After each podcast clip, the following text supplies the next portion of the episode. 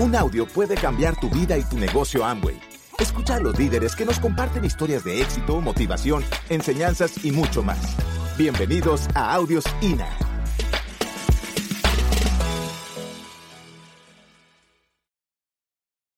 Llegamos a Platino Fundador, nos hicimos rubí de 20 mil puntos, era el rubí en esa época. Un día que nos cansamos, éramos los mismos con las mismas. Esa era la definición de nuestra organización y de nuestro equipo. Los mismos con las mismas. Y empujando a los mismos. y nosotros decíamos, Dios mío, ¿qué es esto? O sea, esto es el negocio. Y un día en un seminario, por eso es tan importante educarse, un narrador cuenta la historia y eso era como si nos estuviera hablando Mauricio a mí, los, todos nos lo tomamos personal.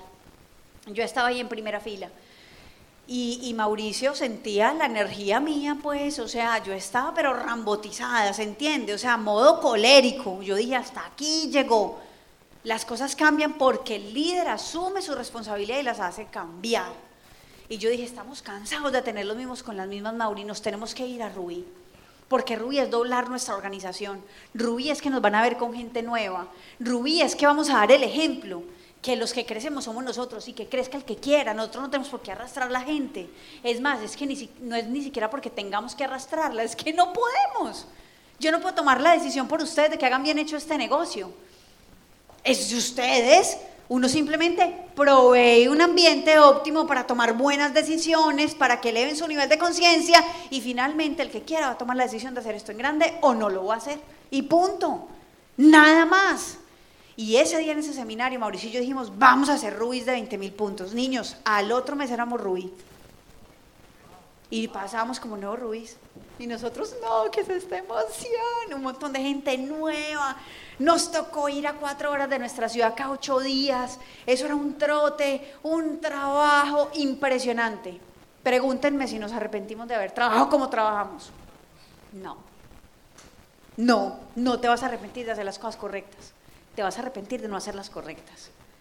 Pero cuando son correctas, uno nunca se arrepiente. Tomen buenas decisiones. Estás a una buena decisión de cambiar tu futuro en este negocio y pues en muchas cosas en la vida.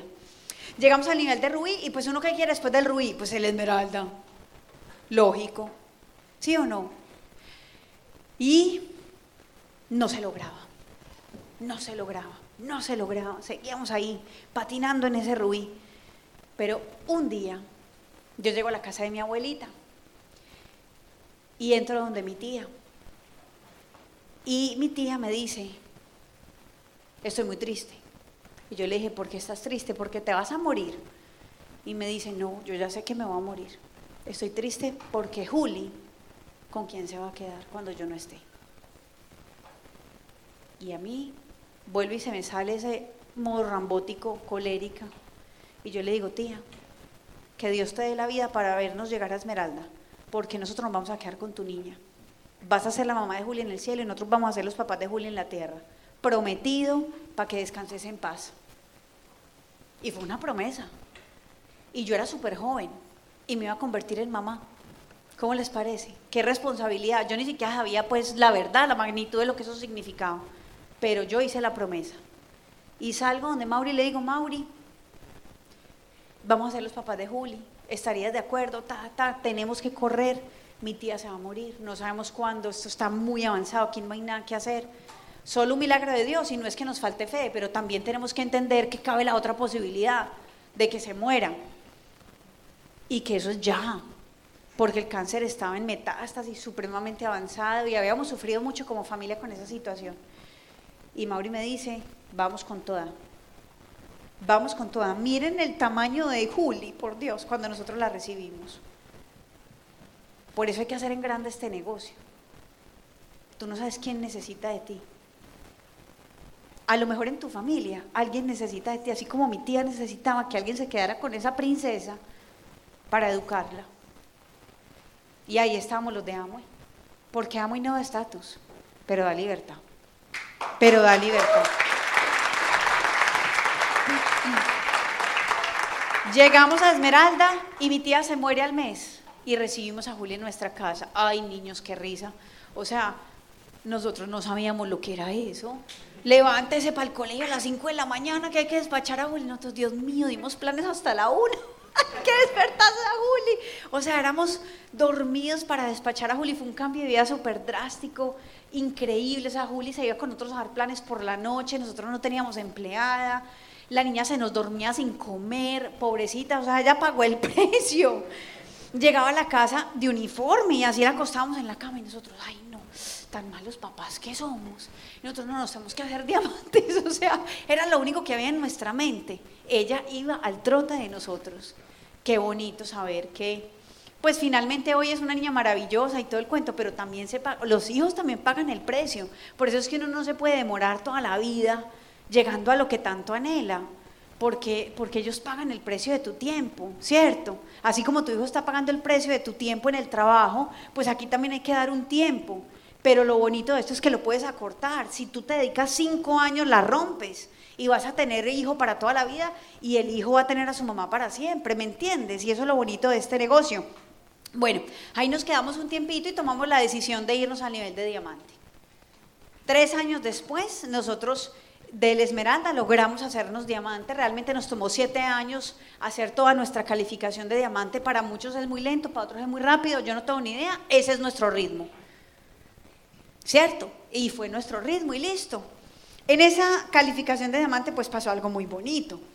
Y es que nosotros ya veníamos buscando nuestros hijitos naturales y siempre habíamos dicho, queremos que nuestros hijos lleguen a un hogar diamante porque entendíamos lo que significaba ser diamante. Ser diamante era tener tiempo para hacer lo que realmente quisiéramos, hacer las cosas que importan, que nuestra familia no tuviera ninguna dificultad económica, que mis papás pudieran vivir mucho mejor. Y mm, eh, un mes después de arrancar nuestra calificación de diamante, que se arrancó en marzo, yo quedo en embarazo. Y Mauri yo, ojo pues con esto, porque una calificación es un trabajo impresionante. Y Mauri y yo es que durmiendo. Pueden imaginarse eso. Uno calificando amante y Mauricio es que, qué sueño, dormidos. O sea, no da, es incongruente. Y yo, Mauricio, estoy muy preocupada. O sea, uno puede llegar a diamante durmiendo de esta manera. Y los dos nos miramos y decíamos, no, esto no puede ser. Y yo dije, ¿será que estamos en embarazo? Es que esta dormidera no es normal, pero no era yo sola, él también. O sea, él estaba más embarazado que mejor dicho. Y yo lo veía durmiendo y durmiendo y durmiendo y yo, no, estamos muy mal. Si el sueño es verdadero. y nos hacemos la prueba y estábamos en embarazo de nuestra primera hija, María del Mar. Y Mauri todo lindo porque me ve toda maluca, indispuesta. Algunas mujeres se entenderán porque han tenido hijos y les ha dado durito los primeros meses de embarazo. Me dice todo lindo, amor, soltemos. Que es que si no es este año, es el otro. ¿El otro? O sea, no tenemos que estar así, pues, y vos en embarazo. Salió el flemático. Y salió mi rambótico. Yo, oígalo, pues, o sea, ahora sí, a trabajar se dijo, como sea. Porque nuestros hijos van a llegar a una casa diamante. O sea, fue el sueño, fue la meta, fue lo que dijimos, es lo que nos merecemos háganse merecedores de cosas extraordinarias en su vida.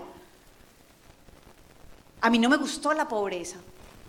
Y eh, con mucho respeto. Yo sé lo que es ser pobre. Yo sé lo que es no tener para pagar servicios, lo que es no tener para pagar un transporte, lo que es llegar al colegio y que te pongan siempre en la lista negra en el colegio porque tus papás no pagaban y uno siempre ahí haciendo el ridículo, ay, estos son los que no pagan. Y uno otra vez mi papá, uy, pero como a mí me daba tanta cólera eso, yo dije, mis hijos tienen que vivir diferente, es una decisión que yo tengo que tomar. A mis hijos no los van a pasar por esa lista negra, o sea, tenemos que trabajar y hacer las cosas bien.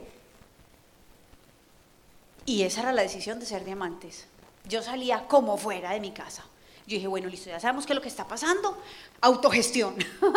Autogestión de la indisposición y de la maluquera. Usted les da una gripa, ay, no, yo no voy a ir al seminario, ay, no, me duele la cabeza, ay, no, el periquito se acuesta a las seis, hay que poner la sabanita, el periquito. Hombre, regale el periquito. No, en serio. Yo tengo cuatro gatos, Mauri y yo tenemos cuatro gatos. Mis Regálelos. No los voy a regalar. Porque yo no les pongo la sábana. Cuando hay que estar dando seminarios en convenciones, pues estamos dando seminarios y convenciones. Mis gatos se tienen que quedar solos y se tienen que acostumbrar. Porque es que es una decisión, ¿cierto? ¿Cómo va a ser más importante poner la sábana al periquito que el futuro suyo financiero y de toda su familia? Eso no tiene ningún sentido.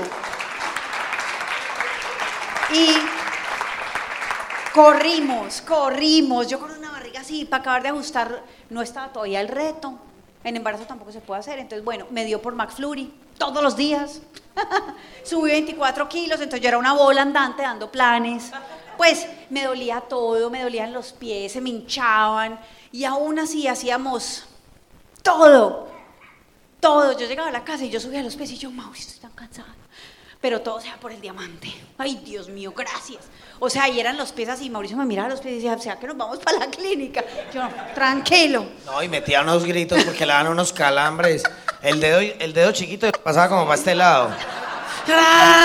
Y, ay, por aquí asoma, así. Y yo decía, estamos pagando el precio. No, vamos a hacer diamantes. Y yo subía los pies, calambres como fuera.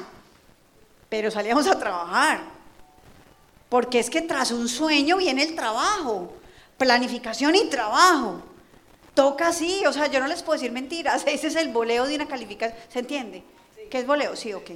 El trabajo, lo que hay que hacer, no se los puedo poner de otra manera. Yo no he visto el primer diamante que diga, ay no, yo vea, un día me levanté con la decisión de ser diamante. Le di el plan a seis, los seis me dijeron que sí. Esos seis consiguieron otros seis y le dieron que sí. Esos seis, otros seis le dijeron que sí, y yo hoy soy diamante. No lo he visto. Y con todo respeto, no creo que tú vayas a ser el primero. Sería injusto. Bueno, la vida es muy injusta a veces. No, pues, o sea, se me pegó lo de mi hija María del Mar. Es injusto, es injusto, es injusto. No, pero si lo hace, ¿qué va a enseñar? No tiene nada para enseñar. Vamos a decir bingo. Bingo, ah, súper bien. Ya, pero sinceramente no va a haber sustancia, no. O a ustedes que los atrae la novela. Yo me acuerdo cuando a mí me dijeron, hay que dejar de ver novelas y televisión. Y yo dije, ¿cómo? Pasión de Gavilanes. Está en su mejor momento. no, si Franco y Juan, ¿y cómo va a ser? Y yo decía, Dios mío, soltar esa novela está muy duro. Y esa fue la última novela que yo me vi en mi vida. Se los digo porque son hábitos que hay que cambiar, ¿cierto? Uno viene de un mundo demasiado convulsionado, donde lo único que uno quiere hacer es escapar de su realidad. Aquí no hay que escapar de ninguna realidad, porque aquí usted puede crear su realidad, la que siempre ha soñado y la que siempre ha querido. En el otro mundo te dicen, esa fue la que le tocó, I'm sorry, llórela, como diríamos en paisa, ¿sí o no? Aquí no. Entonces hay decisiones que hay que tomar, así como trabajar esa calificación en embarazo. Fue impresionante, o sea, yo me pongo a ver hoy y yo digo, ¿será que yo hubiera, será que yo volvería a ser capaz de hacer eso? Y yo digo, no, definitivamente no, está muy empeliculada con ese diamante, porque es que es mucho trabajo y fue muy difícil ese corre-corre con esa barrigota. Pero, pero, todo sacrificio tiene una recompensa tiene una recompensa. Y nació esa princesa.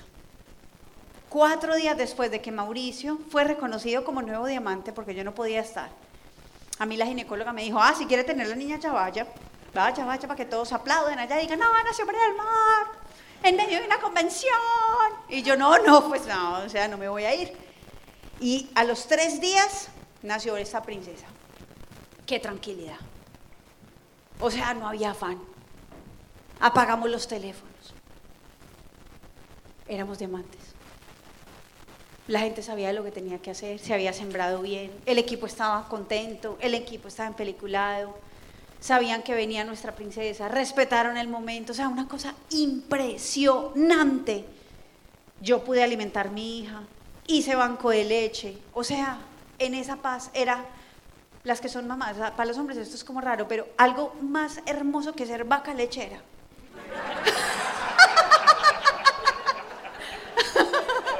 Ponlo en tu cartelera de sueños, mamá. Pero me entendieron, ¿sí o no? Uno se siente súper orgulloso. Pero para hacer eso hay que tener paz. La paz produce leche. Es la verdad. Las mamás estresadas no pueden alimentar sus hijos. Las mamás tranquilas producen su leche tranquilamente para alimentar sus bebés. Y, eso es un privilegio. Ah, eso lo da el negocio de Amway. ¿Sí? Y yo no estaba pensando, se me va a acabar la licencia de maternidad, tengo que correr. Yo dije, no, no hay licencia de maternidad, soy diamante. Libre soy. Y por eso pagué el precio antes de...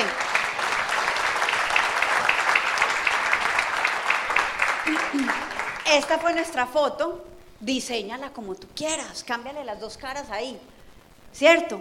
Pon tu vestido de los sueños. Pues a los hombres no sueñan con eso, pero ¿qué quiere usted? No sé, un reloj. póngase el reloj ahí, lo que quiera. Pero yo soñaba con el vestido. Pues sinceramente, ahí me, todo ese vestido está abierto atrás porque ahí tengo una barriga. Él no estaba diseñado para la barriga. Pero como la magia de la fotografía es así, yo me puse el vestido atrás todo abierto, camine por el rastrojo y yo, caminando por el rastrojo, toda en peliculada. Éramos dos diamantes, o sea, gócesela. Y salió lo más de bonita la foto y todo el mundo, Mauro, van esa foto. ¿Dónde se tomaron eso? Yo, en el desierto del Sahara, no, un rastrojo al lado de la casa que encontramos, súper bonito. Y allá nos fuimos y nos metimos. Y eso está bien, porque también la vida hay que gozársela, ¿me entienden? Hay que disfrutar, es parte de la recompensa que todas ustedes sueñen con su vestido, con su canción. Mauricio y yo oíamos una canción todo el día, o sea, era increíble. Yo, me subía al carro y yo ya estaba llorando. Yo ponela todo taco, o sea, todo volumen. Así con tus bajos y todo, pa, pa, ya todo, todo. y yo lloraba y yo uh, cantando la canción y yo, el día, Mauri, que llegue ese día. Y yo me imaginaba, pues, no fui. pero me dio la fuerza para hacer lo que tenía que hacer todos los días.